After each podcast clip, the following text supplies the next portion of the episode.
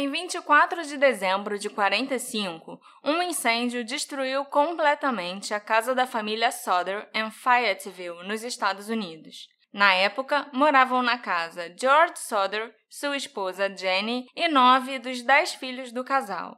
George, Jenny e quatro das nove crianças conseguiram escapar. As outras cinco nunca foram encontradas e até hoje o que aconteceu com elas é um completo mistério.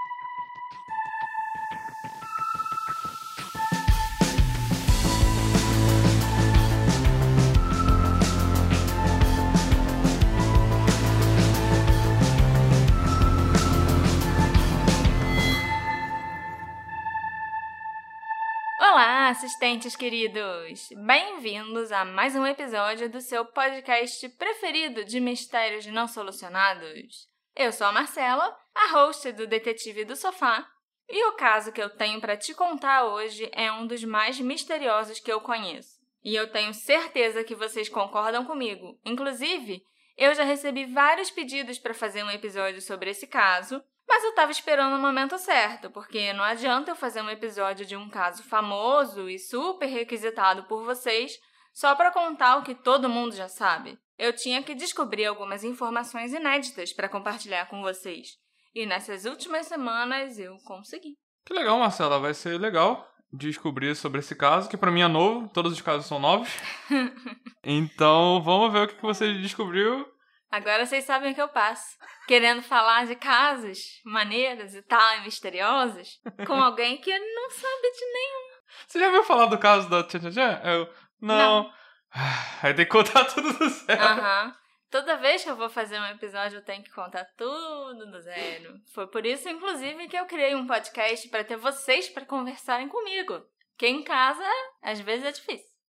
O George Soder nasceu sob o nome de Giorgio Sodo, em Tula, na Itália, em 1895. Ele imigrou para os Estados Unidos 13 anos depois, com um irmão mais velho dele, que estranhamente voltou para casa assim que ele e o George passaram pela alfândega em Ellis Island. Não se sabe se o irmão teve a entrada no país negada ou se ele realmente tinha só o dever de deixar o George nos Estados Unidos e voltar. Tipo, larguei a criança e fui embora, sabe? e pelo resto da vida, o George não falaria muito sobre o motivo de ter deixado sua terra natal.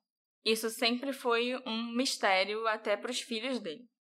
Depois de chegar nos Estados Unidos, o George acabou encontrando trabalho nas ferrovias da Pensilvânia, carregando água e suprimentos para os trabalhadores.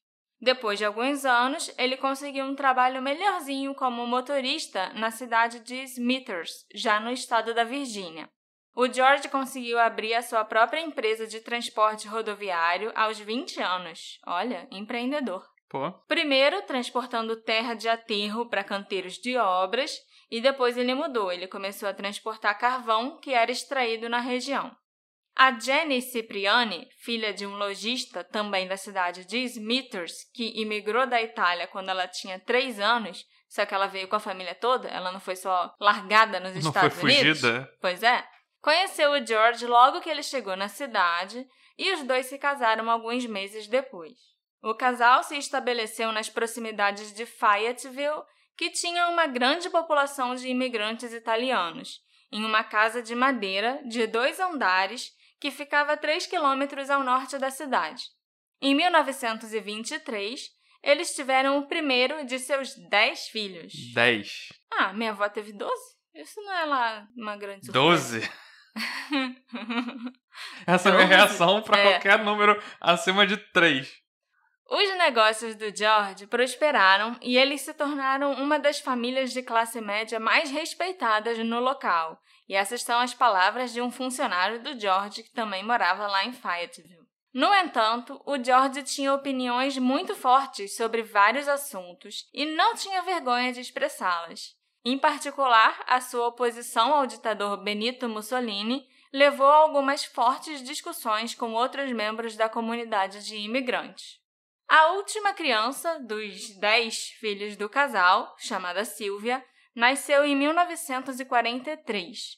Nessa época, o segundo filho mais velho, chamado Joe, tinha saído de casa para servir nas Forças Armadas durante a Segunda Guerra.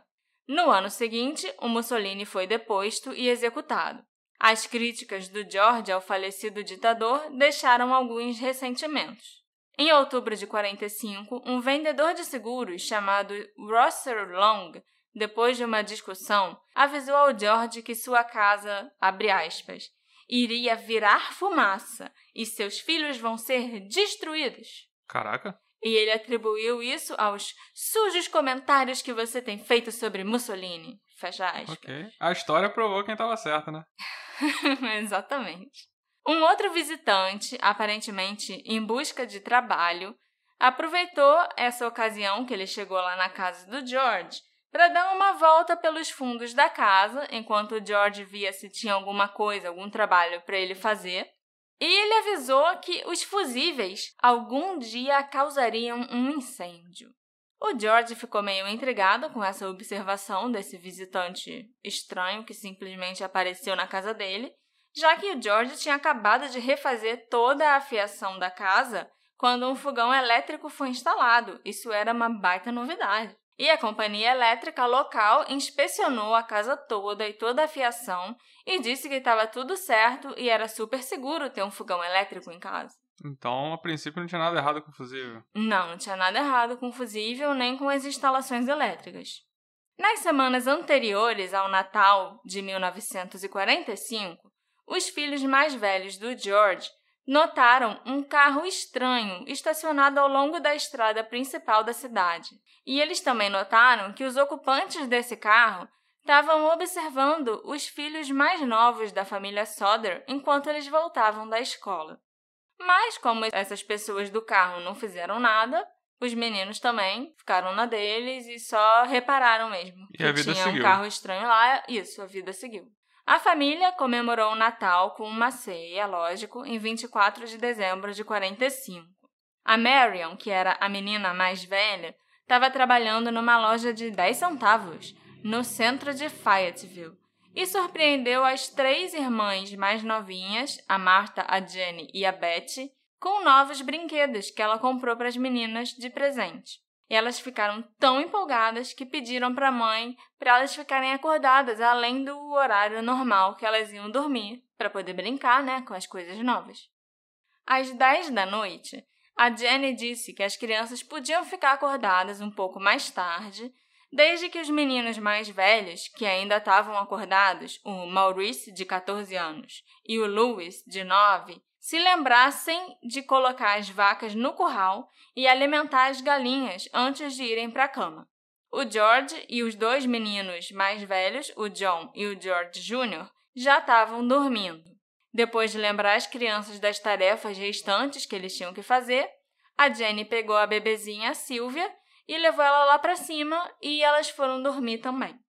Eu achei muito estranho o horário que eles tinham que alimentar as galinhas e levar a vaca para o curral.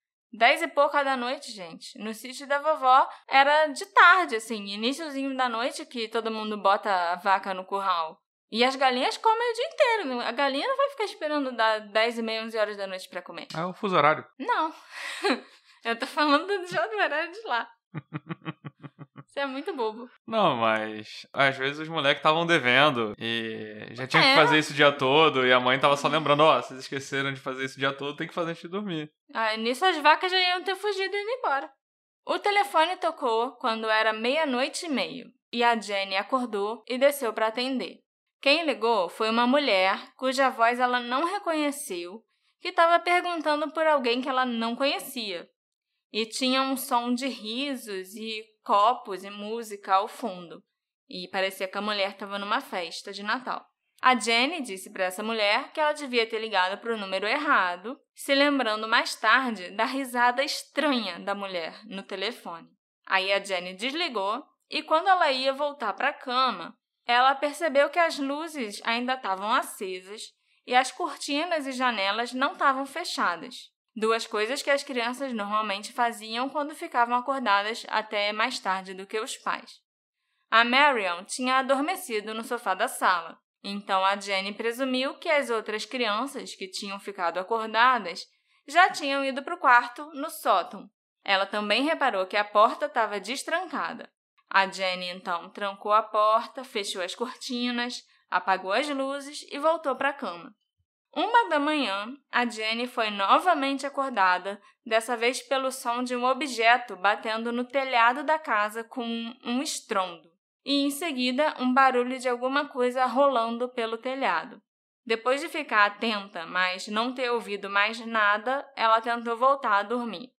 Em alguns minutos, podem ter sido poucos minutos, ou pode ter sido até meia hora, porque a Jenny já estava, né, sonolenta. sonolenta. Ela acordou novamente, dessa vez sentindo o cheiro de fumaça. Quando ela levantou para investigar de onde vinha aquele cheiro, ela descobriu que o quarto que o George usava como escritório estava pegando fogo. A Jenny acordou o marido e eles também acordaram e começaram a gritar, chamando os filhos. Os pais e quatro filhos, a Marion, a bebezinha Sylvia, o John e o George Jr., escaparam de casa. Eles começaram a gritar freneticamente para as cinco crianças no andar de cima, mas não ouviram nenhuma resposta. E eles não podiam entrar de novo na casa e subir para pegar as crianças porque a escada já estava completamente em chamas. O John e o George Jr. começaram a ajudar o pai a tentar apagar ou lutar contra o um incêndio. Mas os esforços para encontrar ajuda e resgatar as crianças foram muito, muito complicados, inesperadamente. O telefone não funcionou. Então a Marion correu até a casa de um vizinho para chamar o corpo de bombeiros.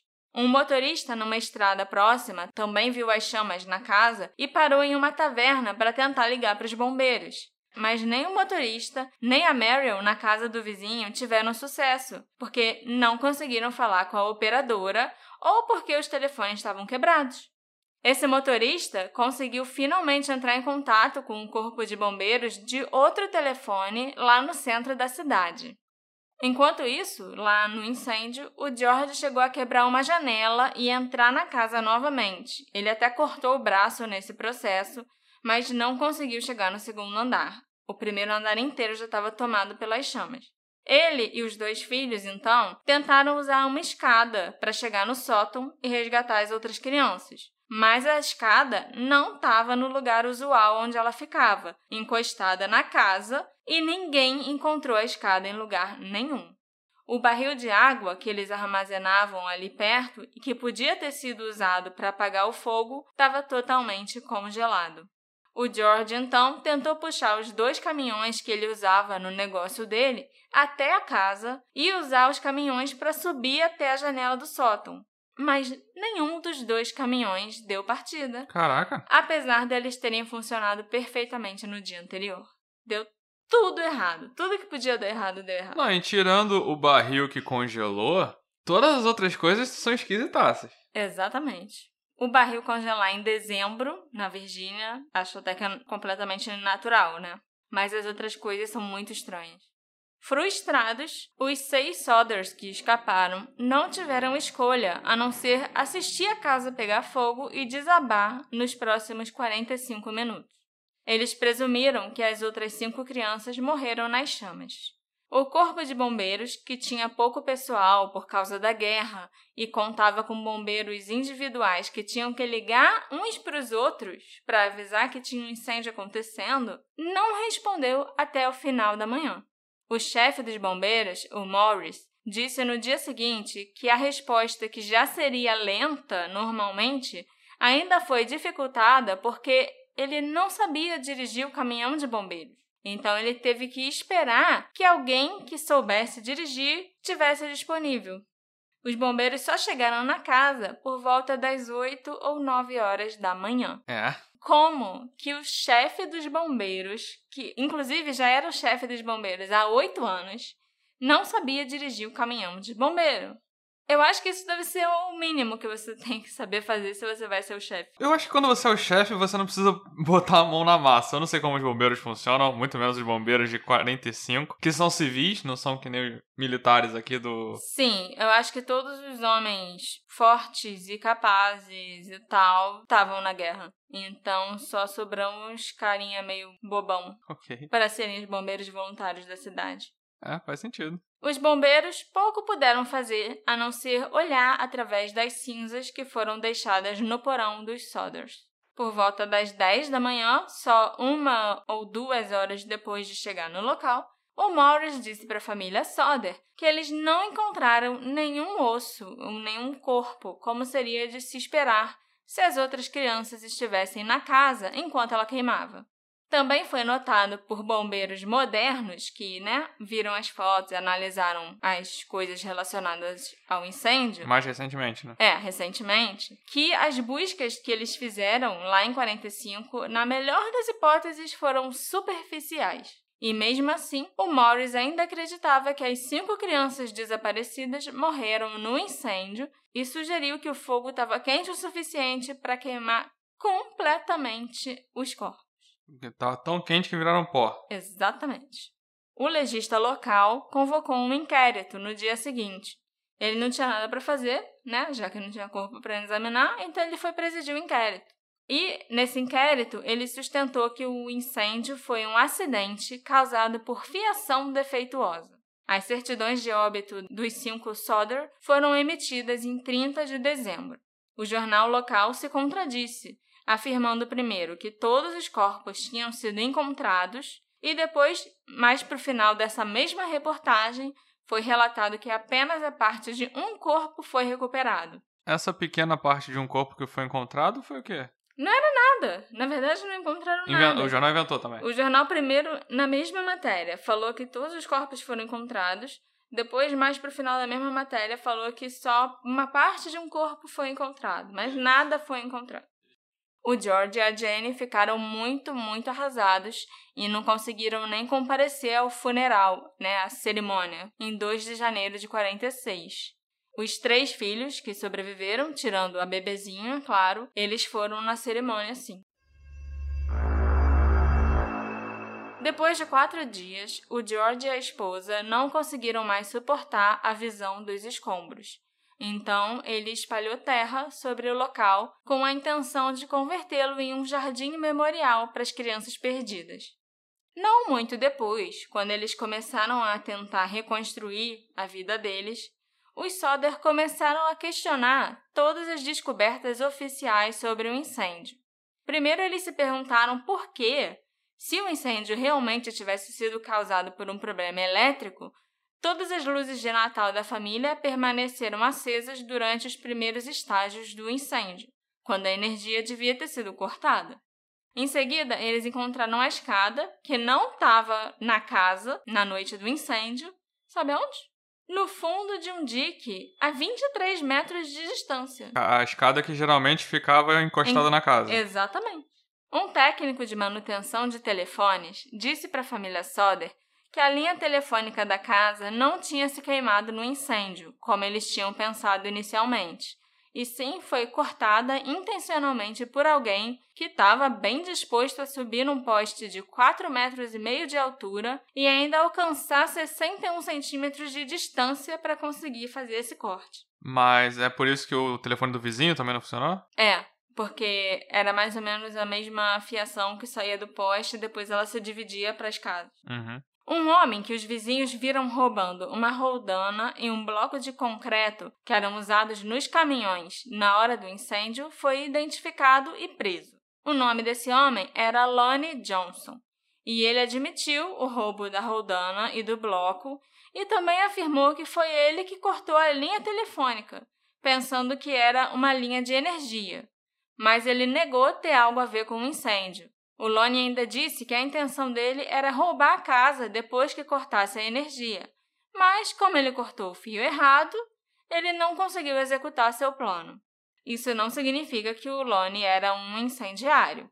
Mas é uma coincidência muito estranha, né? Não, e você cortar um fio de telefone para um fio de energia você precisa de um equipamento bem diferente. Exatamente. Porque tem uma tensão bem menor, uma corrente bem menor passando pelo fio de telefone. E o de energia é muita energia. Uhum. E não é, ah, me enganei, esse cabão grosso aqui com o cabo do telefone que devia ser menorzinho. Sim. E na noite de Natal, né? Quando o incêndio na casa aconteceu, ele estava planejando roubar. O George e a Jenny sempre se recusaram a acreditar na história do Lonnie e achavam que ele tinha cortado o fio do telefone de propósito, para que eles não conseguissem pedir ajuda. A Jenny também teve dificuldade em aceitar a crença do chefe de bombeiros, o Morris, que todos os vestígios dos corpos tinham sido totalmente queimados no fogo. Muitos dos eletrodomésticos foram encontrados ainda reconhecíveis no meio das cinzas, junto com alguns fragmentos do telhado de zinco. Ela comparou os resultados do incêndio na casa dela com um relato de jornal sobre um incêndio semelhante em uma outra casa que matou uma família de sete pessoas. Foi relatado que os restos mortais e ossos de todas as vítimas foram encontrados naquele outro incêndio. A Jenny começou então a queimar pequenas pilhas de ossos de animais para ver se de algum jeito eles seriam totalmente consumidos. Nenhum nunca foi. Ela foi fazendo as experiências dela. Em diferentes temperaturas, diferentes. É, tipo, numa fogueira, num forno. Durações. Durações diferentes tipos e tamanhos de ossos diferentes, de animais diferentes. E ela nunca conseguiu carbonizar, né, completamente um osso até ele virar pó, basicamente. E um funcionário de um crematório local que a Jenny entrou em contato disse para ela que os ossos humanos continuam existindo, mesmo depois que os corpos são queimados, no caso, né, cremados, a 1090 graus por duas horas que é muito mais tempo e muito mais quente do que o fogo na casa realmente foi. As labaredas consumiram a casa inteira em 45 minutos. A falha nos caminhões, que ninguém conseguiu ligar, também foi considerada. O George acreditava que eles tinham sido adulterados, talvez pelo próprio Lonnie, que roubou o bloco e a roldana que eram usados no transporte de carvão. A gente não sabe o que aconteceu com o caminhão? Aparentemente não tinha nada de errado. Porque ele deve ter mandado consertado depois. Sim. Mas o caminhão voltou a funcionar normal depois. Eu não sei se ele mandou um especialista verificar se podia ter acontecido alguma coisa, entendeu? Uhum. À medida que a primavera se aproximava, a família Soder, como tinha dito, né, que faria, plantaram flores no solo espalhado sobre a casa. A Jenny cuidou daquele jardim com muito cuidado pelo resto da vida dela. No entanto, novos desenvolvimentos no início de 46 reforçaram a crença da família que os filhos que eles estavam homenageando podiam de fato estar vivos em algum lugar. Surgiram evidências que apoiavam a ideia que o incêndio foi provocado deliberadamente. O motorista de um ônibus que passou por Fayetteville na véspera de Natal disse que viu algumas pessoas jogando bolas de fogo na casa. E poucos meses depois, já quando a neve derreteu, a Silvia, de dois anos, que estava brincando ali perto do jardim, encontrou um objeto pequeno, duro, verde escuro, semelhante a uma bola de borracha, no mato próximo. O George, relembrando o relato da esposa né, sobre uma forte pancada no telhado antes do incêndio, achou que aquilo parecia uma granada de mão ou algum outro dispositivo incendiário usado em combate. Posteriormente, a família afirmou que, ao contrário da conclusão do bombeiro, um incêndio tinha começado no telhado, embora não tivesse como provar isso. E realmente faz sentido que começasse pelo telhado. Porque o primeiro andar ainda estava normal quando eles saíram da casa, né? O incêndio começou no, aparentemente no escritório do George. É, se isso fosse aqui, eu ia achar que caiu um balão na casa das pessoas, é. da pessoa e pegou fogo de cima para baixo. Sim, que nem o museu da Quinta. Hum. Mas, pelo visto, realmente foi uma granada, um coquetel molotov, alguma coisa assim. Outras testemunhas afirmaram ter visto as próprias crianças. Uma mulher que estava observando o incêndio da estrada disse que viu alguns deles espiando de um carro que passava enquanto a casa estava pegando fogo. Uma outra mulher, numa parada que ficava entre a cidade de Fayetteville e Charleston, disse que ela serviu café da manhã para as cinco crianças na manhã seguinte e notou a presença de um carro com placa da Flórida no estacionamento da parada também. A família Soder, então, contratou um investigador particular chamado C.C. Tinsley, da cidade vizinha de Gawley Bridge. O Tinsley soube que o Rosser, o vendedor de seguros que ameaçou o George, que falou que ia tudo pegar fogo e que as crianças iam ser destruídas, exatamente, estava no júri do inquérito que considerou o incêndio um acidente. Ele também descobriu alguns rumores em torno de Fayetteville de que, apesar do relatório que nenhum resto mortal tinha sido encontrado nas cinzas, o Morris, o chefe dos bombeiros, encontrou um coração que mais tarde ele embalou numa caixa de metal e secretamente enterrou. O Morris aparentemente confessou isso para um pastor local. O George e o Tinsley foram até o Morris e o confrontaram com essa notícia. O Morris concordou em mostrar para os dois onde ele tinha enterrado a caixa de metal e eles desenterraram. Eles levaram o que eles encontraram dentro da caixa para um agente funerário local, que depois de examinar o que tinha na caixa, disse que na verdade aquilo era fígado de boi fresco que nunca tinha sido exposto ao fogo. Fresco, tipo, tinha pouco tempo? É, tipo, comprou no açougue e enterrou, entendeu? Uhum. Mais tarde, mais rumores circularam em torno de Fayetteville que o Morris posteriormente teria admitido que ele colocou o fígado lá e começou esses rumores do coração na esperança que a família Soder encontrasse aquela caixa e se desse por satisfeita. Tipo, realmente tinha um pedaço de um dos nossos filhos no incêndio que está enterrado nessa caixa. Tipo a madrasta da Branca de Neve? É, exatamente. Um dia, enquanto ele lia o jornal, o George levou um susto. Ele viu a foto de uma menina junto com outros jovens dançarinos de balé na cidade de Nova York, que se parecia com uma das suas filhas desaparecidas, a Betty. Ele teve certeza que era ela e foi até a cidade. Ele chegou até a escola de balé, onde suas repetidas exigências para ver a garota foram recusadas. Os pais da menina também se recusaram a falar com ele. É muito compreensível, né? Porque um doido aparece achando que a sua filha é filha dele, então você não vai nem deixar ele chegar perto dela. É, pra achar que ele vai carregar ela é um, um pulo. Ah, com certeza. O George também tentou despertar o interesse do FBI em investigar os desaparecimentos. O diretor, J. Edgar Hoover, respondeu pessoalmente às suas cartas. Ele disse que gostaria de ser útil, mas esse assunto parecia ser de caráter local e não se enquadrava na jurisdição investigativa do FBI. Mas o Hoover ainda acrescentou que, se as autoridades locais permitissem, ele enviaria agentes para ajudar nas investigações. Foi bem legal da parte dele. Maneiro, bacana. Sim. E a gente imagina que, em um caso onde cinco crianças foram mortas ou sequestradas, a polícia local com certeza vai querer ajuda do FBI, né? Mas a polícia de Fayetteville e os bombeiros recusaram a oferta e não permitiram que os agentes do FBI ajudassem na investigação do caso. É, eu ia acreditar mais isso, mesmo porque é um caso não solucionado.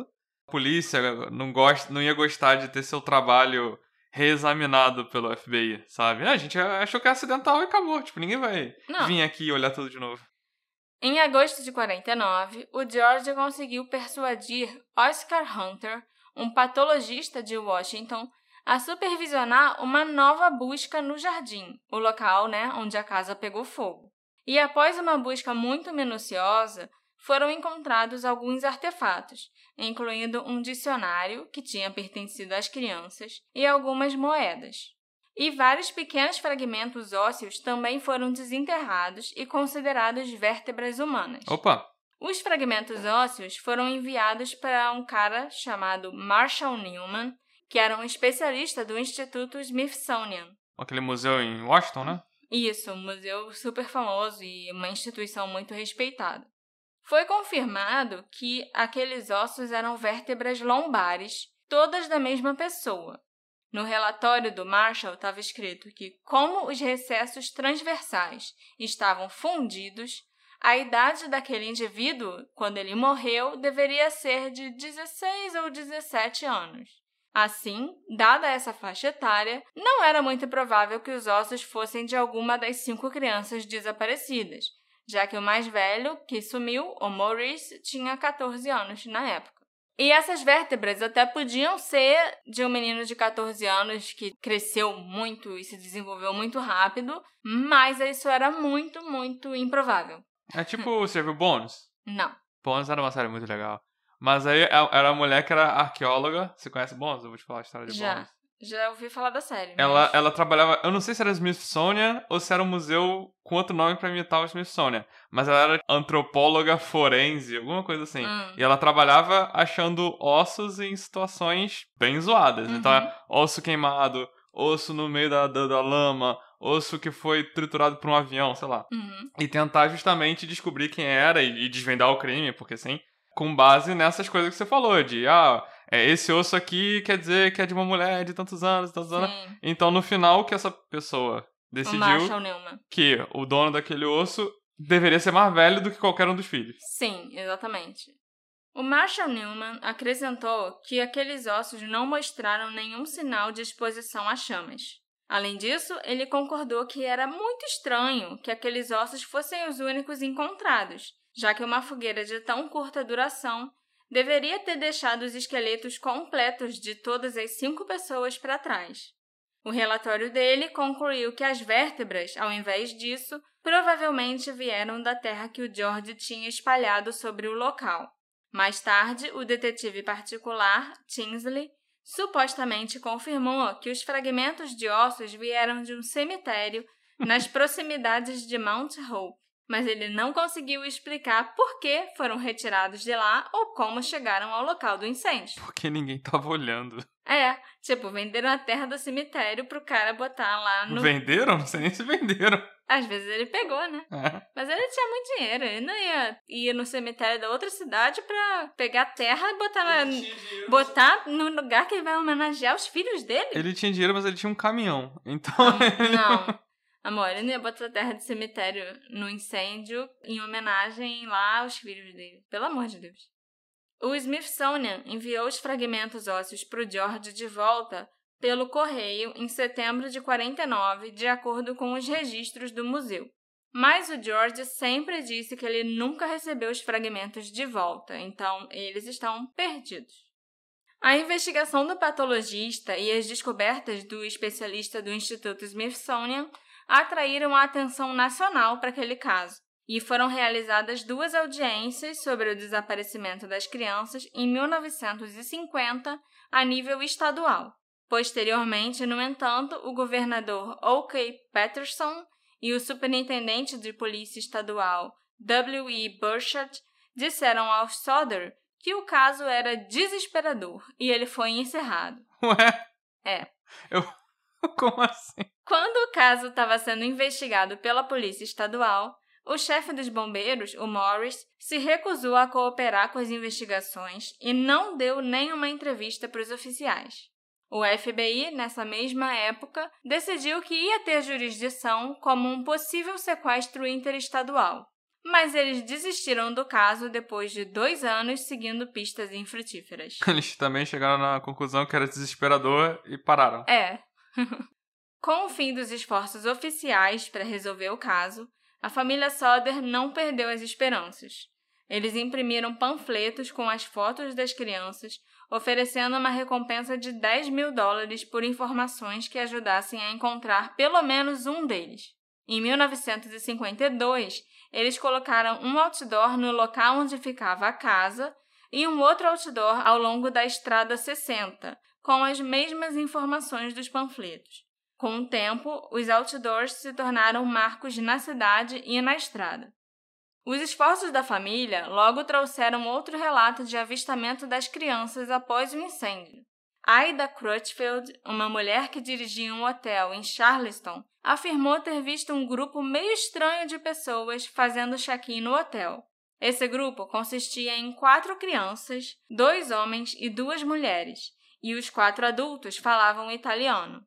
Ela não se lembrava a data exata que isso aconteceu, mas ela disse que quando tentou falar com as crianças, um dos homens olhou para ela de forma hostil, se virou e começou a falar rapidamente em italiano com as crianças.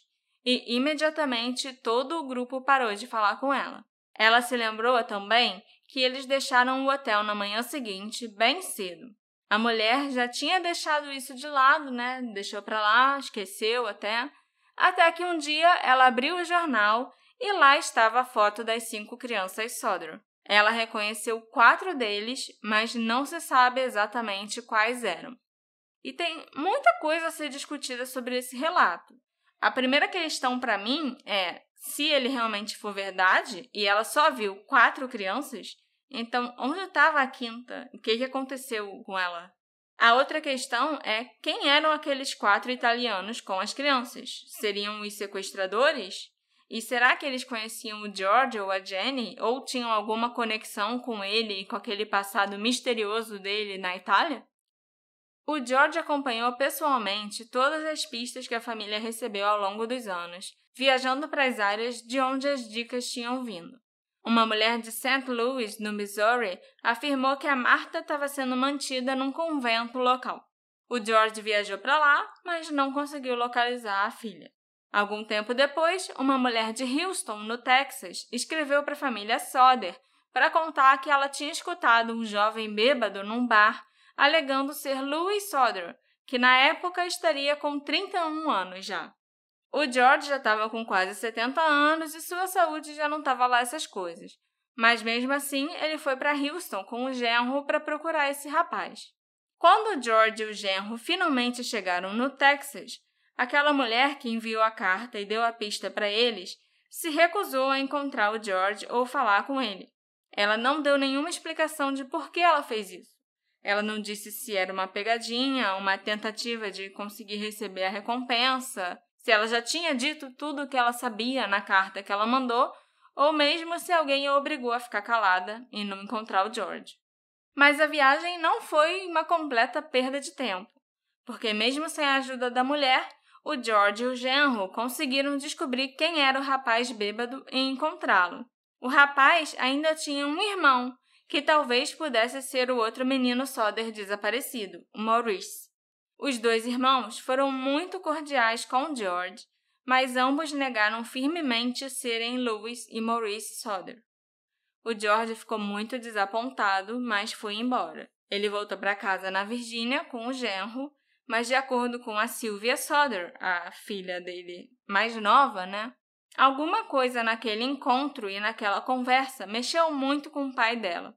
Em uma entrevista que ela deu em 2013 para o jornal Charleston Gazette, ela afirmou que o pai sempre ficou com uma pontinha de dúvida, se perguntando se aqueles dois realmente não eram seus filhos e se ele cometeu um erro indo embora do Texas rápido demais. Mas se aqueles fossem realmente Louis e Maurice Soder, por que eles mentiriam sobre a identidade deles? Ainda mais ficando cara a cara com um pai depois de 22 anos. As únicas explicações são que realmente não eram eles dois e foi uma pegadinha da mulher ou algo assim, ou eles podiam estar sendo ameaçados por alguém, se eles realmente fossem duas das crianças Soder. É, em teoria, a mulher que mandou a carta sumiu, né? Não quis ajudar mais. Também não quis ajudar. Quando George soube, mais tarde naquele mesmo ano, que o irmão da Jenny, chamado Frank Cipriani, que morava na Flórida, tinha filhos que se pareciam com as crianças Soder, e inclusive uma das filhas dele também se chamava Martha Lee, ele viajou para lá e exigiu comprovações de que os filhos do cunhado eram realmente do Frank. Ele. Aí. É, é assim, o cara tá desesperado, eu compreendo. mas existe uma boa explicação para os filhos da sua cunhada serem parecidos com os seus. Exatamente. A polícia de Miami chegou a ser envolvida e a confusão só acabou depois que as certidões de nascimento dos sobrinhos da Jenny foram apresentadas e devidamente investigadas. Não tinha nada de errado com as certidões. Os filhos eram realmente do Frank e da esposa dele. Eu só fico imaginando o climão que deve ter ficado na família, né? Com tipo, certeza. minha irmã aparece aqui com o marido achando que os meus filhos são os filhos dela que eu sequestrei. Mas o George não foi embora da Flórida depois dessa confusão toda, porque ele recebeu uma outra pista que sugeria que seus filhos estavam naquele estado. Um missionário na pequena vila costeira chamada Cortés viu a foto das crianças no jornal e as reconheceu. Ele disse que tinha visto os cinco morando numa casa do vilarejo e que eles estavam vivos e bem. O George foi para Cortés imediatamente e ainda contratou um detetive particular para ajudá-lo. O problema foi que quando ele e o investigador chegaram à vila e descobriram qual era a casa em questão, as crianças e os outros moradores da casa já tinham ido embora. O detetive particular conseguiu confirmar que as crianças realmente existiam e tinham morado naquela casa. Então o relato do missionário era verdadeiro. Podiam ter sido crianças diferentes e foi só uma coincidência muito grande que elas se parecessem com os Sodder e que tivessem ido embora assim que o George e o detetive chegaram em Cortez, ou realmente eram os cinco Sodder que alguém levou embora porque soube que a família foi alertada. Os moradores daquela casa sumiram do dia para a noite e não deixaram pistas ou indicações de para onde eles foram. Isso foi quando, mais ou menos? Em 67, final de 67. Ah, a gente tá na ordem cronológica. Ah, tá. Logo depois da confusão com o cunhado. Mas é bem estranho, né? Cinco crianças. Cinco crianças que aparentemente pareciam com as crianças desaparecidas. E tomaram Doril. Tomaram Doril. Assim que ele chegou em Cortez, a família tinha partido na noite anterior, ou tipo, dois dias antes. Esse detetive particular, que o George contratou na Flórida, se chamava George Swain. Outro George, né? George e George. E ele chegou a declarar para a família que ele acreditava que as crianças tinham sido sequestradas e adotadas ilegalmente por outras famílias.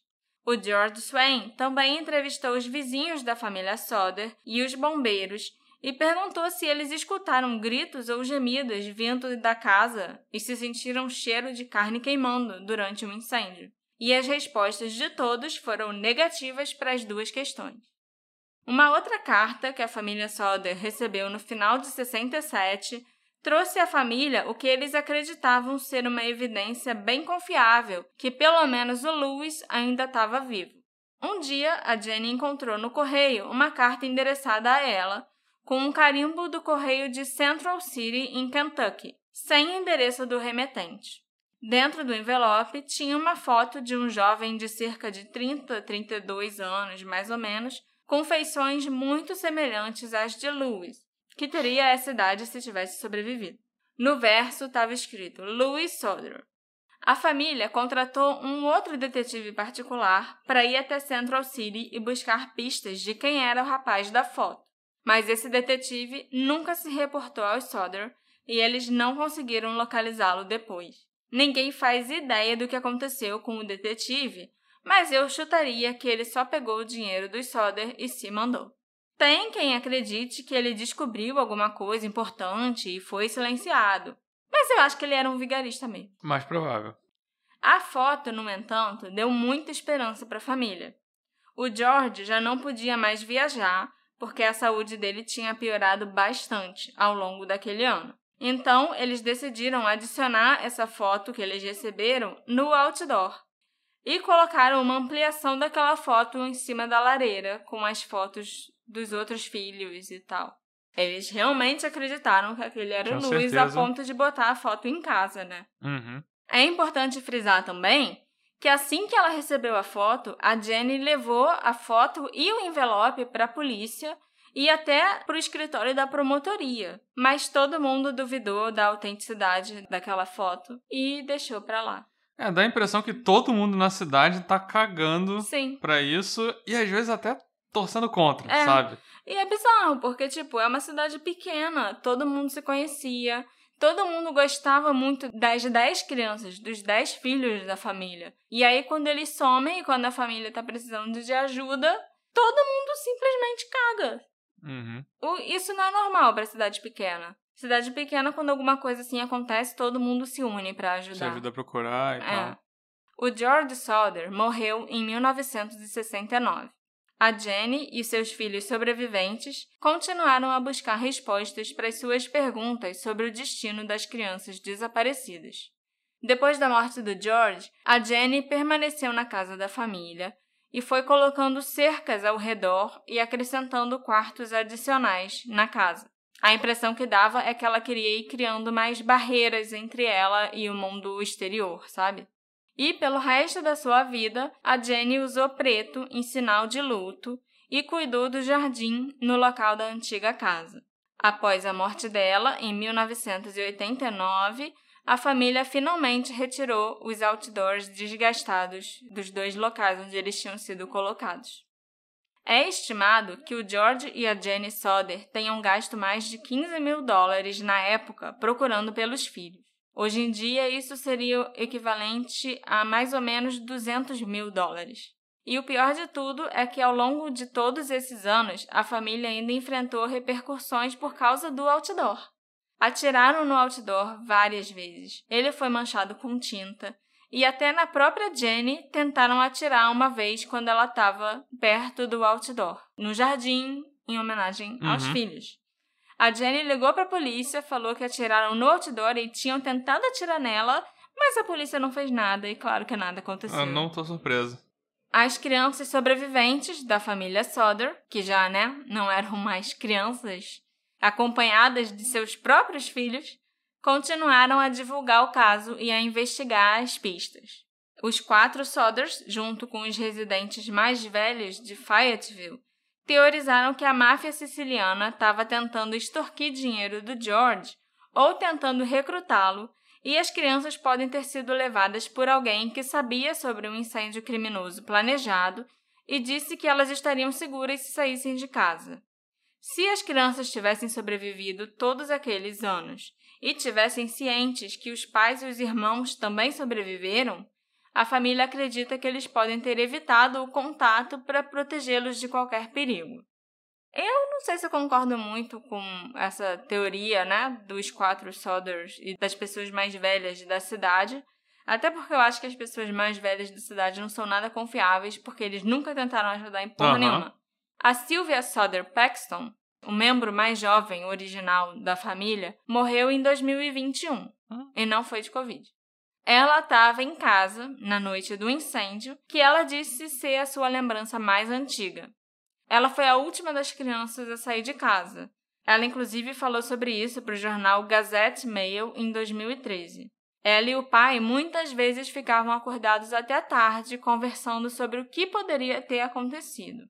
Por muito tempo, a Silvia viveu o luto dos pais. Ela acreditava que os irmãos sobreviveram naquela noite e sempre ajudou nos esforços para encontrá-los e para divulgar o caso. A filha da Silvia, que se chama também Jenny, o mesmo nome da avó, disse em 2006 que a Silvia tinha prometido para os pais que ela nunca deixaria aquela história morrer e que sempre faria tudo o que pudesse para descobrir o que aconteceu com os irmãos. No século XXI, os esforços dos Soder para descobrir o que aconteceu passaram a incluir os fóruns online como o Websleuth e o Reddit, além de cobertura da mídia. O George Bragg, um autor local da Virgínia, que escreveu sobre o caso num livro que ele publicou em 2012 chamado West Virginia's Unsolved Murders, acredita que o John estava falando a verdade no relato original que ele deu para a polícia. Quem era John May? O John era o filho mais velho que estava na casa. No primeiro relato que o John deu para a polícia, ele falou que tentou acordar os irmãos, no quarto dos irmãos, inclusive, antes de fugir de casa, no meio do incêndio. Que ele tinha visto as cinco crianças dormindo e tentou acordar todo mundo para eles saírem correndo.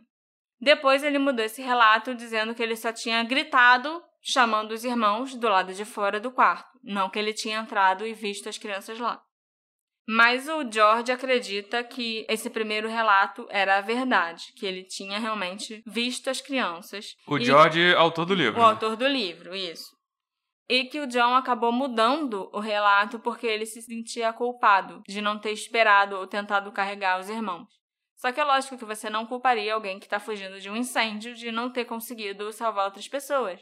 Todo mundo vai tentar salvar a própria vida no meio de um incêndio. E quando você espera ver uma coisa lá, você acha que viu aquela coisa. Sim, entendeu? E no meio do pânico, você até fica sem saber exatamente o que que você fez, o que que você viu, o que se você gritou, se você entrou, porque pra ele é tudo a mesma coisa. Eu alertei meus irmãos. Se eu alertei por um grito, se eu alertei batendo na porta ou sacudindo eles, não importa. Eu alertei, mas não foi o suficiente pra salvar, entendeu? Uhum. Eles não saíram do quarto. O George Bragg ainda admite que essa conclusão pode não ser correta.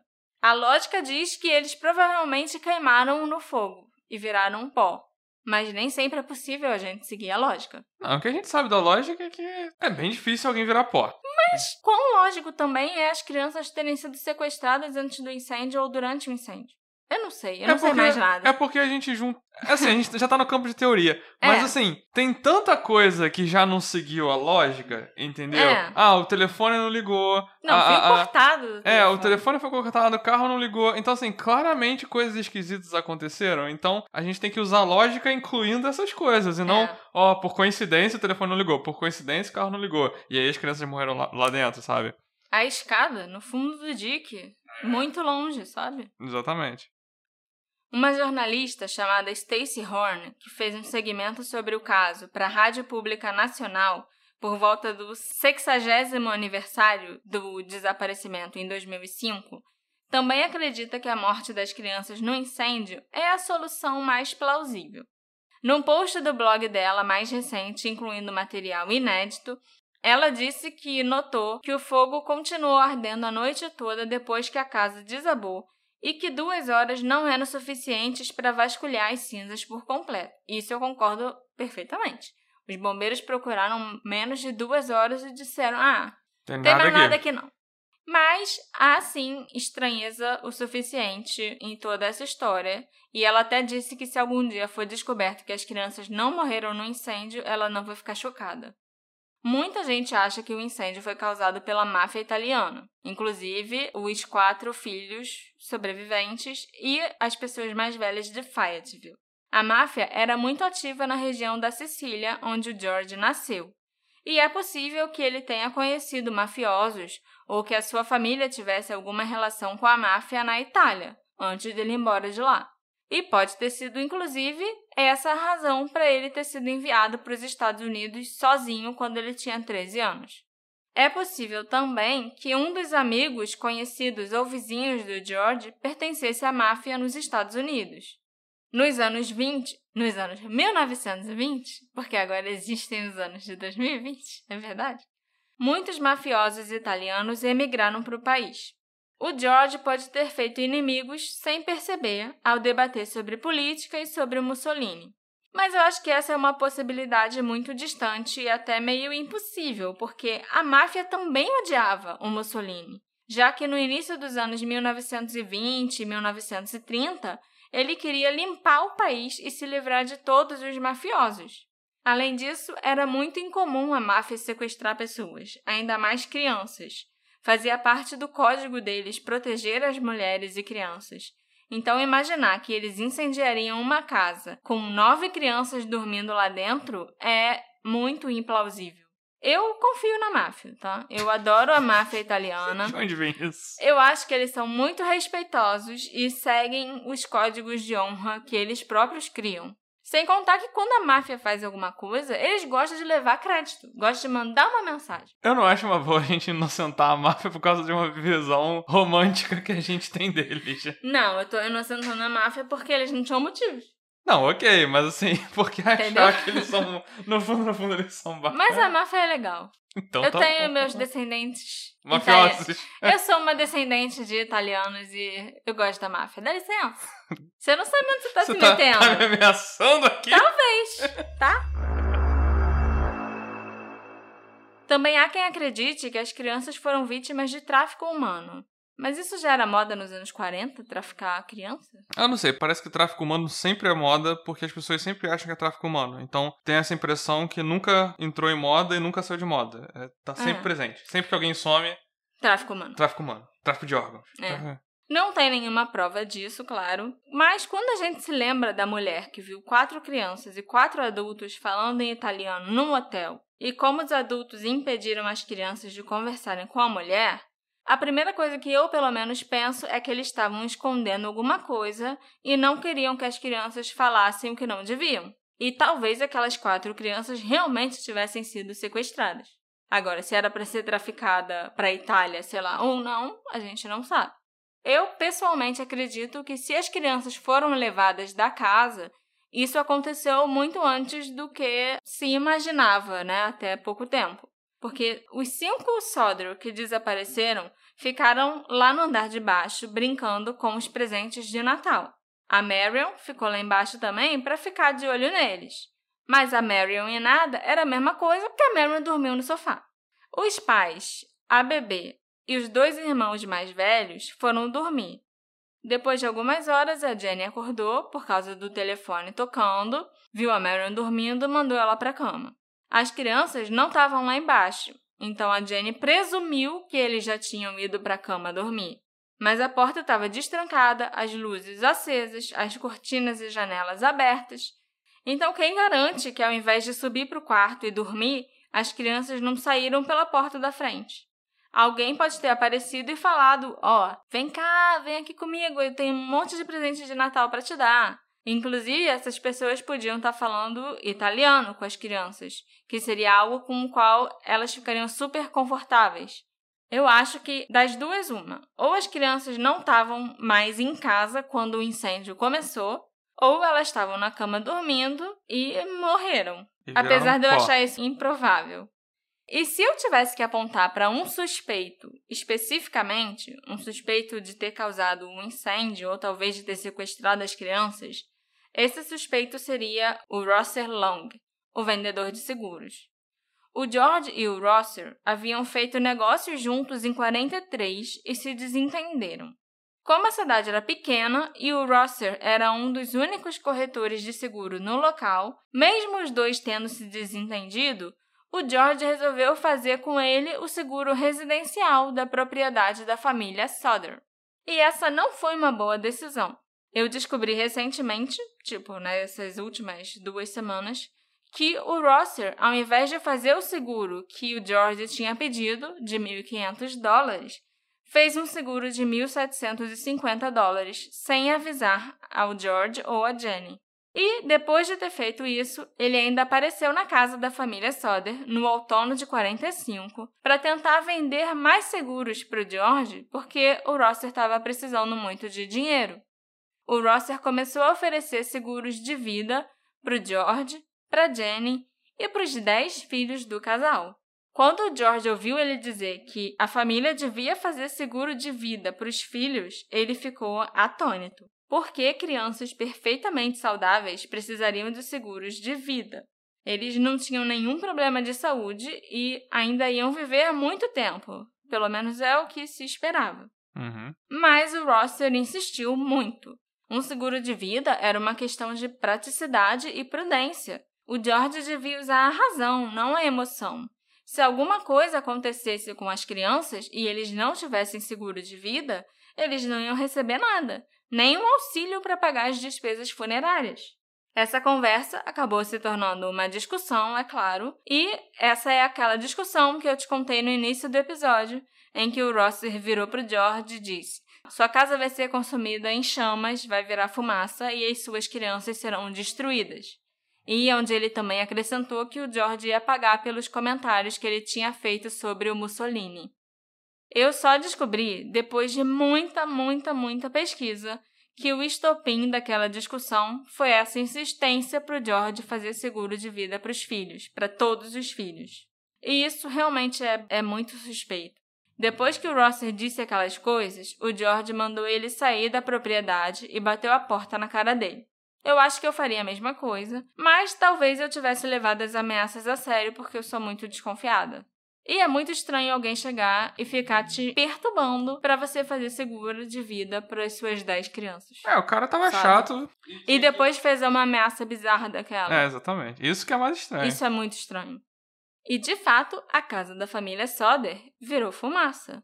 Foi completamente consumida pelo fogo e cinco das crianças desapareceram. Exatamente como o Rosser afirmou que aconteceria. E por incrível que pareça, mesmo depois de saberem desse incidente e das ameaças, a polícia sequer cogitou a hipótese de interrogar o Rosser e muito menos tratá-lo como um suspeito. O procurador local era muito amigo do Rosser, que era uma pessoa muito bem relacionada e proeminente na comunidade local de Fayetteville. Foi ele, inclusive, o Rosser, que fez as doações para que todo o equipamento do Corpo de Bombeiros fosse adquirido. Ah, mas não era esse cara que estava precisando de dinheiro? antes dele começar a precisar de dinheiro, né? Tipo, uhum. um ano antes, mais ou menos, quando ele ainda estava melhor de vida. Um ou dois anos antes. Além de nunca interrogarem o Rosser, ainda fizeram ele o presidente do júri no inquérito que determinou que o incêndio foi acidental. E isso é, no mínimo, um conflito de interesse, já que o corretor que cuidava da pólice de seguro da casa que pegou fogo foi quem determinou a causa do incêndio, sabe? Uhum. O Rosser garantiu que o pagamento da apólice fosse feito, determinando que foi um acidente. E ele, como corretor daquela apólice, acabou levando uma parte do dinheiro. Essa era uma das cláusulas na apólice especial de 1.750 dólares que ele fez para a casa da família Soder, ao invés da apólice original que foi solicitada. A outra apólice de 1.500 dólares que o George realmente queria fazer não falava nada sobre uma comissão para o corretor, no caso deles precisarem acionar o seguro. Esquisito. Bem esquisito. O Tinsley, o detetive particular que a família Soder contratou logo após o incêndio, não conseguiu encontrar nenhuma indicação que o Rosser poderia ter causado o incêndio ele próprio. Mas ele ficou sabendo que quando o Lonnie, aquele cara que cortou o fio telefônico, estava sendo interrogado, ele acabou falando que estou ficando cansado de ser o bode expiatório daqueles caras de Fayetteville. Essa afirmação não pareceu grande coisa para a polícia, mas o Tinsley acreditou que isso sugeria que o Lonnie estava trabalhando para alguém da cidade naquela noite e talvez a tarefa dele fosse realmente cortar o fio telefônico, ou esconder a escada, ou até jogar a bomba no telhado. É lógico que isso é só uma teoria, já que o Tinsley nunca conseguiu encontrar evidências que comprovassem uma conexão entre o Lonnie e o Rossio, e muito menos que um dos dois tivesse botado fogo na casa ou levado as crianças. Eu também encontrei um outro suspeito nesse caso, o diretor do Banco Nacional do Condado de Fayette, que se chamava Fiorenzo Janutolo. O Fiorenzo tinha sido fiador de um empréstimo para o George Soder. E também foi no banco dele que a família tinha feito a hipoteca da casa. Na hipoteca, tinha um seguro para o fiador, que foi contratado com o Rosser Long. De acordo com o seguro, o Fiorenzo receberia 1.500 dólares se algo acontecesse com a propriedade. O primo do Fiorenzo, que também trabalhava no banco, foi um membro do júri no inquérito. Além disso, existem rumores que o Fiorenzo teria ficado com raiva dos Soder porque a Jenny não contratou os serviços dele ou do banco para fazer o inventário do pai dela. E o Fiorenzo também nunca foi interrogado sobre suas ligações com a família Soder, com o Rosser mesmo que ele tenha sido a única pessoa que se beneficiou, uma das únicas pessoas que se beneficiou financeiramente do incêndio. Então esse caso é muito difícil, porque não existem provas que as crianças sobreviveram, também não existem provas que elas morreram. Mas tem uma possibilidade remota que as crianças tenham morrido no incêndio sem deixar vestígios. Eu encontrei alguns relatos dizendo que o George guardava gasolina no porão da casa, e naquela época as casas eram aquecidas utilizando carvão. É claro que esses dois componentes, muito voláteis, poderiam ter piorado muito um incêndio na casa. Um dos bombeiros voluntários da cidade, chamado Steve Cruikshank, declarou que o combustível no porão tornaria as chamas especialmente mortais. A casa colapsou em cerca de 45 minutos, Todos os andares, o telhado e o porão se fundiram em uma coisa só. E por mais que as grandes labaredas já tivessem terminado depois de consumirem a casa, tudo continuou pegando fogo e se consumindo em brasa. Então aquela casa colapsada e tudo lá dentro passou as próximas oito horas queimando. Se as crianças estivessem dormindo e morressem por inalação de fumaça, elas também teriam ido parar no porão e se fundido com toda aquela estrutura. Quatro dias depois do incêndio, eu mencionei que o George esteve no local e encheu o porão e o que restava da casa de terra para fazer um jardim ali em homenagem aos filhos. O problema é que colocar terra em cima dos restos de um incêndio pode ter transformado aquele lugar numa espécie de forno. Cobrir um incêndio ou fogo com terra pode, na verdade, fazer o incêndio durar mais e queimar por mais tempo, sem as pessoas notarem, né? Sem você vê. O Jardim Memorial pode ter sido o local de descanso final dos cinco Soder desaparecidos. E não, eu não entendo de nada disso. Essa hipótese foi levantada por uma cientista chamada Adelina Lecione em um artigo que ela escreveu para o Times West Virginia, nos anos 80. E uma coisa muito interessante que eu descobri falando com a Jenny, a filha da Sylvia Soder, é que quem insistiu que o local do incêndio fosse coberto de terra o mais rápido possível foi o Morris, o chefe dos bombeiros, por questões de segurança. Seria muito mais fácil para mim aceitar e entender que as cinco crianças morreram no incêndio se, quando o FBI entrou no caso, eles tivessem afirmado que essa é uma possibilidade viável ou provável. Mas me intriga bastante que eles tenham passado dois anos investigando o caso e o tratando como um sequestro interestadual. Se o FBI achava um sequestro ou algo assim mais provável do que os corpos e ossos se desfazerem completamente num incêndio, quem sou eu para afirmar o contrário?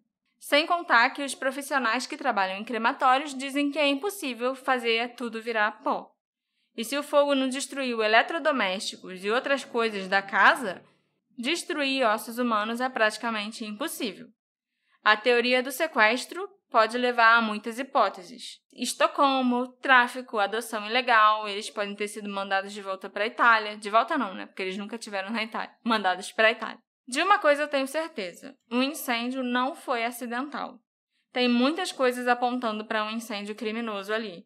Não só o um incêndio em si, mas também parece ter sido planejado que eles não conseguissem pedir socorro e salvar a casa. Se a pessoa que fez isso tinha intenção de matar alguém, eu não sei, mas a pessoa sabia que essa era uma possibilidade. Uma das últimas entrevistas que a Silvia deu antes dela falecer em 2021 ela disse que ficou muito tocada ao saber que as pessoas pelo mundo afora ainda se importam com o destino dos irmãos dela após tantos anos. Os pais deles tinham esperança que algum dia todos os esforços que eles fizeram trariam resultados, mesmo que isso acontecesse depois que eles já tivessem partido. A filha da Sylvia, a Jenny, me disse quando a gente conversou essa semana que todo esse interesse da internet pelo caso da família Soder significou muito para a mãe dela. Ela tinha prometido para os pais que não deixaria a história de lado. Então, teria trazido muita paz para Silvia ter uma conclusão e descobrir o que houve. Mas, infelizmente, apesar de todos os esforços e de tantas mentes trabalhando juntas, né, até na internet, esse caso continua sendo um mistério. A polícia do condado de Fayetteville não tem mais os arquivos da investigação da família Soder. A Sylvia e a Jenny tiveram lá para pedir esses arquivos para elas tentarem reinvestigar o caso, mas já foram destruídos. Ok. O FBI também já se livrou das investigações de dois anos que eles fizeram, que não deu em nada. O caso morreu para todas as autoridades quando a Jenny, não a Jenny com quem eu falei, a Jenny, mãe do Soder, morreu e a família tirou aquele outdoor da estrada e do jardim memorial. Então, eu tenho duas teorias sobre esse caso. A primeira é uma teoria séria, para mostrar que eu sou uma pessoa séria uhum. que leva isso tudo a sério. e eu vou falar dela agora. É, meio que continuando esse raciocínio que o Rosser podia ter sido responsável pelo incêndio e que ele se beneficiou, né, da apólice de seguro. Sim. Eu acho que se a casa tivesse pegado fogo e todos os ocupantes tivessem morrido, em teoria não ia sobrar ninguém para pedir o dinheiro do seguro.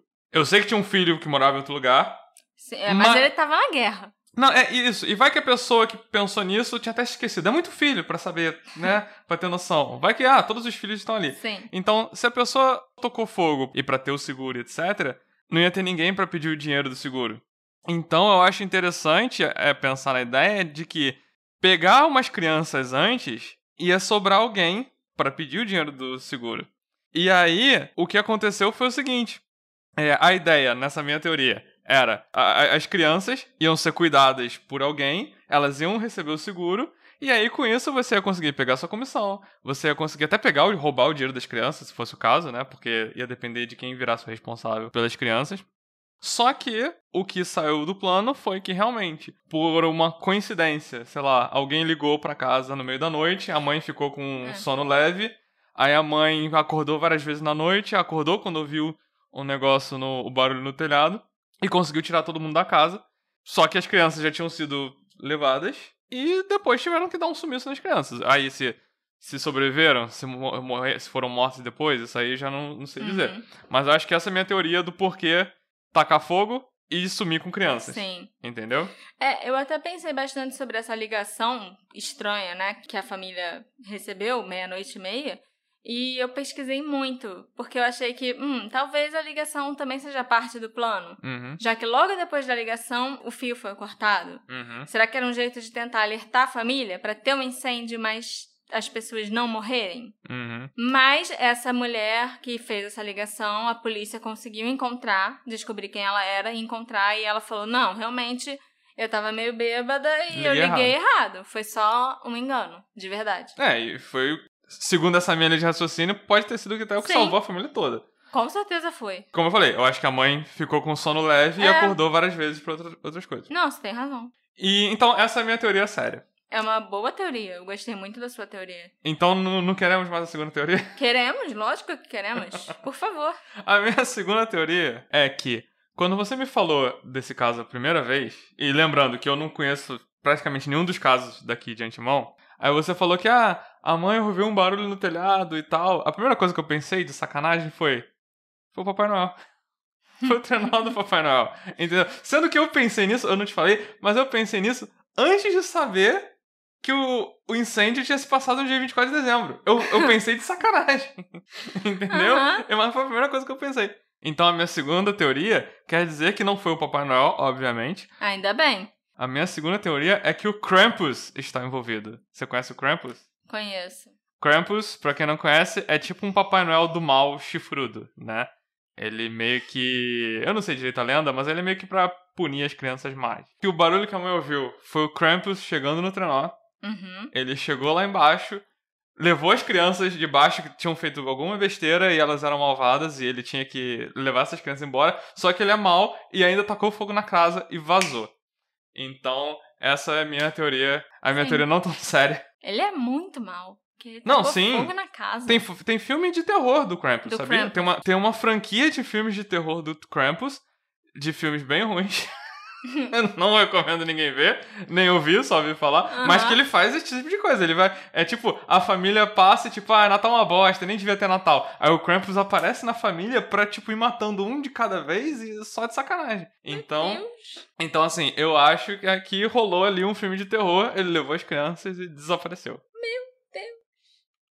Eu tenho esperanças que um dia a gente descubra finalmente o que aconteceu com os cinco Sodro. Talvez o Alexandre já tenha descoberto. O Krampus é muito pior do que eu imaginava. Mas o meu lado cético me diz que vai ser muito difícil esse mistério ser resolvido.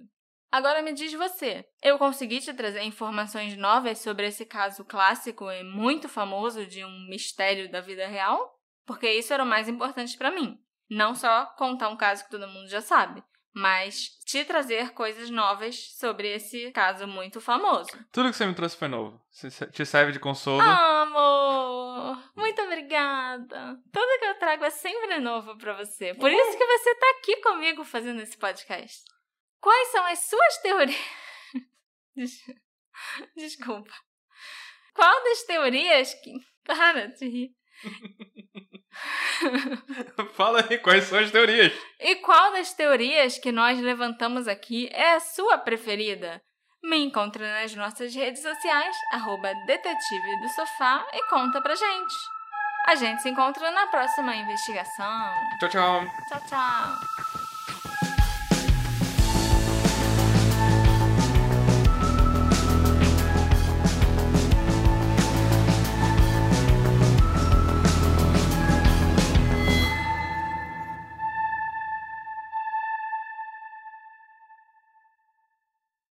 Oi, pessoas, tudo bom?